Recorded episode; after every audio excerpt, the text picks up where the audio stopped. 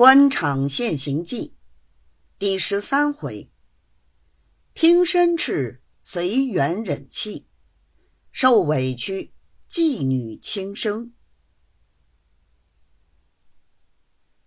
上回书所说的胡统领，因为争夺江山船，妓女龙珠，同随缘文老爷吃醋。当下胡统领足足问了龙珠。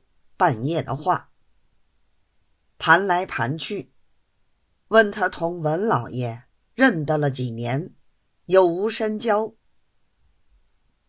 龙珠一口咬定，非但吃酒叫局的事儿从来没有，并且连文老爷是个胖子瘦子、高个矮个，全然不知，全然不晓。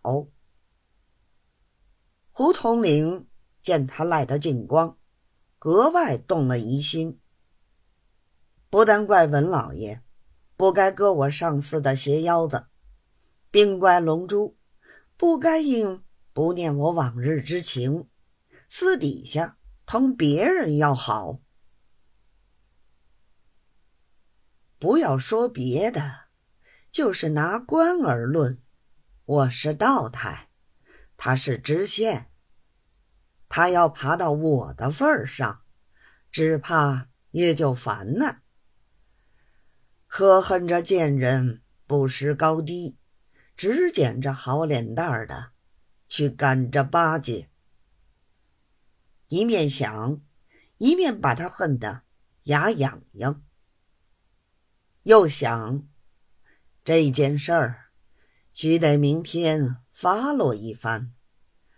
要他们晓得，这些老爷是不中用的，总不能挑过我的头去。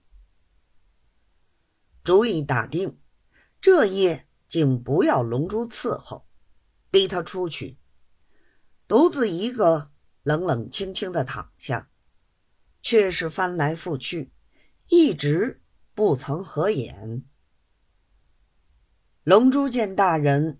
动了真气，不要他伺候，恐怕船上老鸨婆晓得之后要打他骂他，急得在中舱坐着哭，既不敢到大人耳舱里去，又不敢到后梢头睡。